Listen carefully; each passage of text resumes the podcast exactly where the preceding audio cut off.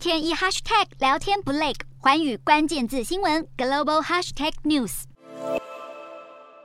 从贝果、可颂到松饼，这些形形色色的面包有一个共通点，都是用米做的。包括面包在内，西式餐点大受欢迎。近年来，南韩民众的饮食习惯越来越西化。去年小麦消费量达到平均每人三十三公斤，是史上新高，也是七零年代时的两倍以上。相较下，去年的稻米消费量平均每人五十七公斤，只有七零年代时的四成左右。然而，南韩超过半数的耕地都是稻田，去年稻米竟然是供应过剩，但南韩所需的。小麦九成九都是进口而来。今年在乌俄战火下，面粉价格涨不停，五月已经飙升了两成六。炸酱面和炸猪排等餐点也涨价了一成以上。不止外食族大叹荷包更瘦了，餐饮业也大呼吃不消。九号，南韩农林畜产食品部公布对策，要用米粉来代替面粉，并且选定了两个品种的粉质米，淀粉结构没有一般的稻米坚固，干燥之后就能够直接磨成粉，有利于大量生产，并且将南韩政府直接向农场主收购，再低价卖给加工业者，来确保价格和供应稳定。不过，分析指出，目前粉植米所出产的米粉还是比面粉贵两到三倍，还有如何提高农场意愿来改种粉植米，也是一大挑战。然而，连南韩政府也出招确保主食的供应，凸显全球粮食安全正陷入危机。不止世界贸易组织秘书长伊维拉力推粮食安全宣言，敦促各国政府结束粮食的出口限制。联合国人权事务高级专员巴舍莱也呼吁世贸成员国在粮食安全危机中基于人道，不要限制粮食的出口，以助于改善在俄罗斯入侵乌克兰下日益严重的饥饿问题。